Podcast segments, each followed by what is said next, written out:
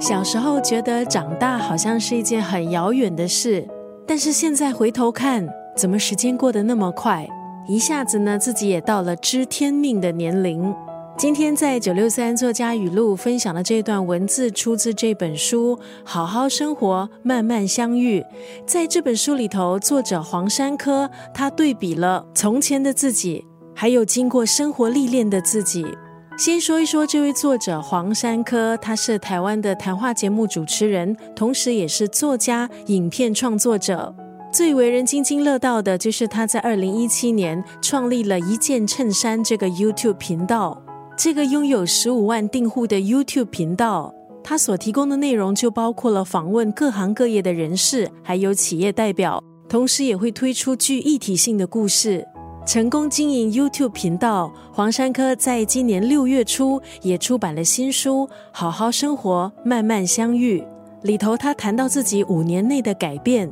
黄山科在书里写道：五年前，他觉得人都好复杂，觉得很多事情都不公平，对社会存有敌意。但是现在的自己，愿意先把自己的善意拿出来，学习先温柔的对待这个世界。五年的时间，说长不长，说短不短。对黄山科来说，自己最大的改变，大概是不再要求自己完美，知道自己不适合什么，知道应该放弃什么，明白有一些努力适度就好，不要一直为了别人搞到累坏自己。今天在空中分享来自这本黄山科最新的著作《好好生活，慢慢相遇》当中的这一段文字：长大后的日子。忙着照顾了所有人，却忘了照顾自己。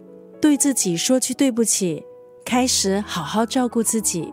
或许我们曾经都经历这样的一个阶段，以为牺牲自己就能够换来自己想要的，但是到后来才发现，即使换到了，我们也已经失去了自己。今天在九六三作家语录分享的是黄山科的这一本书《好好生活，慢慢相遇》当中的这一段文字。